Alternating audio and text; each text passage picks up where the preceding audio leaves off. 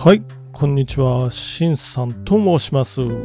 元証券マンのファイナンシャルプランナー、ストリートアカデミーというところで講師もしてますよ。っていう形ですけれども、どんな形かっていうことですけど、今日は1月29日、日曜日。もう1月最終の日曜日になってきましたね。明日は1月30日。まあ当たり前か。っていうところですけれども、まあ、こちら関西のお天気は晴れですよ。ということで、まあこちらのね、ま、まだまだ雪がね、積もって歩きにくいところもあるんですけれども、うん、まあ久々になんかスカッと晴れたような感じはしますけど、まあ寒いことは寒いということで、皆さんはいかがお過ごしでしょうか？ということで、今日も張り切っていってみましょう。聞くだけちょっと気になる経済ニュースということで、毎日のようにさせていただいてます。まあ、ちょっとね、自分的に気になる経済ニュースをやってるますよっていうだけのお話です。じゃあ今日の第一発目はこちらです。日経新聞から。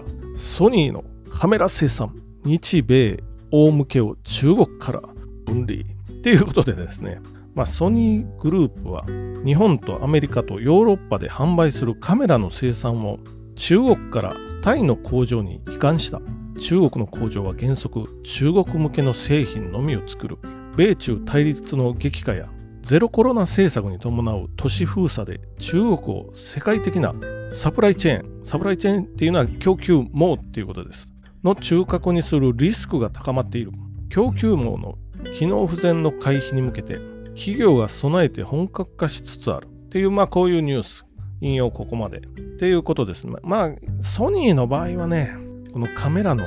まあ、特にイメージセンサーをやってるっていうことで、世界シェア一応、ソニー一応っていうか、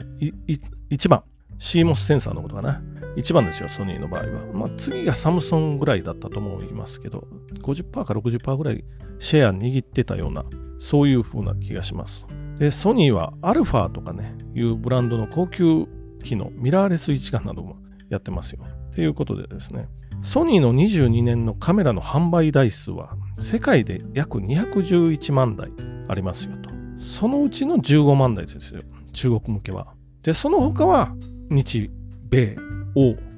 向けということなの。まあ、中国は15万台のみですよっていうことで。あと、ソニーのカメラの部品、さっきも CMOS とかセンサーとかって言いましたけれども、これスマホ搭載が圧倒的に多いので、まあ、その部分を中国の方から、まあ、タイの方に徐々にかな、これカメラの、うん、カメラ生産ですね。カメラの方だけですけど、まあ、ゆくゆくはそういう、あ、CMOS はね、この熊本の工場でやりますよっていうお話です。熊本で今工場作ってるのは台湾の TSMC っていう会社と一緒にやってますよ。ということで、まあ、中国とね、またカメラと結びつくとね、まあ結構ね、中国はむちゃくちゃなことやってるんで、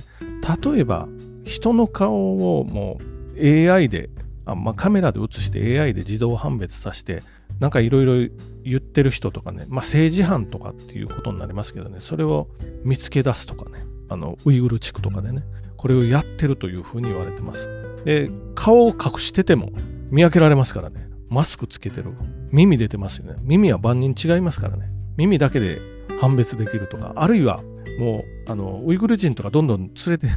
来させて歩かせるんですよ。歩き方みんな違いますよって、歩き方でも分かりますよっていうのは、そういうのをやってる国なので、まあ、カメラそういうのに利用されたら困りますよっていうのもあるんじゃないかと。まあ、この記事には書いてないですけどね。っていう、そういうことで、まあ、ソニーとかが中国から、まあ、徐々にというか出ていきますよ。っていうことで、もう一つのこの先端半導体の対中輸出規制、政府が導入調整、日米協調みたいな、そういうお話も来てます。で、この半導体に関しては、日本とアメリカとオランダ、これ結構、あ、この三国でやるんですけれども、例えば日本だと東京エレクトロンっていう会社、これは半導体の検査装置かな。世界シェア90%握ってる分野もあります。で、オランダは ASML っていう会社、これも世界シェア結構高いですよ。アメリカの会社は、で、世界の半導体製造装置市場は、首位の米アプライドマテリアルズ、2位のオランダ ASML、3位の東京エレクトロンなどが競り合う。日本とオランダのメーカーには、米技術に頼らない製品があり、米企業だけでは大きな効果が見にくい。とかって、こうね、引用させていただきましたけど、こういうお話。で、日本は半導体製造協会、日本半導体製造協会によると、21年度の日本製の製造装置の海外向け売上高は、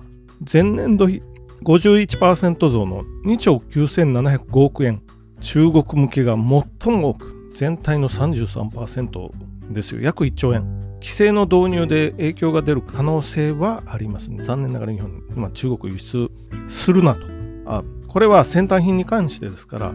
東京エレクトロンは22年3月期の連結売上高が約2兆円。このうち中国向けが26%。で、他にもここには載ってないですけれども、半導体ウェハーの、まあ、世界シェア、トップ企業ありますよ、新越科学とかね。これ日本企業ですよ。とかあるんで、これはどんどんね、やっぱりね、先端品は中国に回さないですよ。っていう風な、これは先端品は軍事に使われるので、っていうことですね。まあ、なぜこんなにね、危機が高まってるかっていうと、まあ、そもそもオバマ元大統領ですよ。中国のやりたい放題を見逃してきましたよって。やっぱりね、平和主義者が戦争を招いてしまうんですよね。もう火種が小さいうちに消しとけばいいのに、どんどんどんどん今大きくなって、どんどんどんどん危ないぞ。っていうので、今こういう日本とアメリカと、あるいはオランダまで絡んできて、こういう半導体の製造装置とかのお話になってきてますし、軍事になるとイギリスも出てきてますよね。今、日本に来てますよね。っていうお話。まあ、イギリスの場合は香港約束を保護にされたっていうことで怒り浸透らしいんで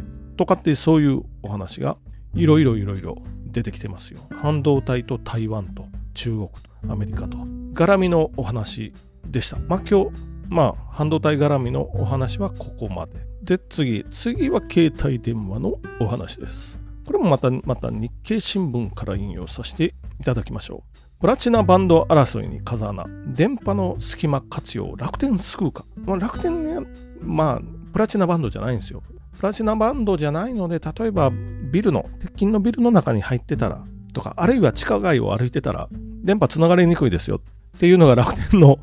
楽天の弱点、シャレじゃないですよ。っていうのがあるんですけれども、これを楽天がプラチナプラチナバンドくださいねって総務省に申請して、まあどうなるかっていうのはまだ決まってないんですけれども、3MHz の幅の2つの帯域、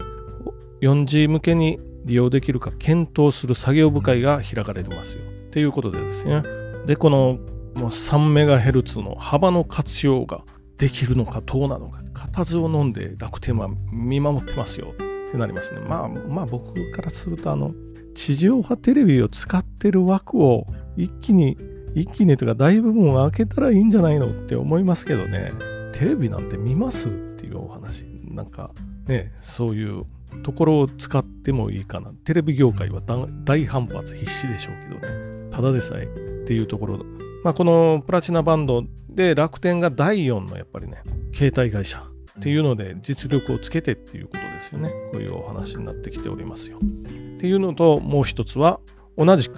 携帯絡みのお話です。スマホで地球どこでも衛星通信。エリクソンが25年にも、まあ今ね、あの基地局があって、スマホの電波、基地局っていうのは地上ですよね。何キロ置きかぐらいにあのありますよ。家の近所とかにもよく見たら、でっかいアンテナの形したのがあるんですよ。あれ携帯の基地局なんで、それをまあまあ何キロメーター置きぐらいに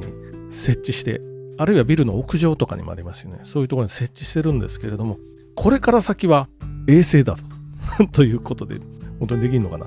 みたいな衛星から電波を降らすっていうようなお話。これをエリクソンがやってきますよっていうことですよね。実はこの衛星の携帯の電波ですよね。もうイーロン・マスク氏がやってるっていうことですよね。まあ、スペース X っていうの、まあ、知る人ぞ知るっていう形ですけど、これは実はアンテナいります。大きなアンテナを家、例えば家とかに設置して、それで衛星の電波から受け取るということなんですけど、エリクソンはスマホで受信できるようにするっていうのを25年からやろうとしてる。あるいは、あるいはっていうか、このさっきに出てきた楽天も衛星からの電波をやろうとしてます。これ、メリットは日本の山の中にいても、身の上にいても受けられますよっていう、そういうところがメリットですよね。まあ、一気にね、これから船旅しても、まあ、船旅したことないですけどあ、ちょっとフェリーで乗ったことありますよ。船旅してもインターネットできるかなっていう、そういう未来になりそうで、楽しみではありますよ。っていうところで、まあ今日はこんなところですね。今日の、じゃあまとめ。一発目、半導体絡みで中国外しの動きありますよ。ソニーがもうタイの方に、まあこれは半導体というカメラで出ていきますよ。っていうことですね。で、アメリカと日本とオランダで半導体に関して中国を外すっていうのをもうバイデン大統領と岸田総理の間で話し合われて、これは実際にその流れになりそうです。っていうのが一つと、二つ目は衛星から 電波と、あるいは楽天のあのプラチナバンド絡みのこういうお話をしました。ということで今日はまあこんな形で終わりにしていきましょう。じゃあ今日もどうもご清聴ありがとうございました。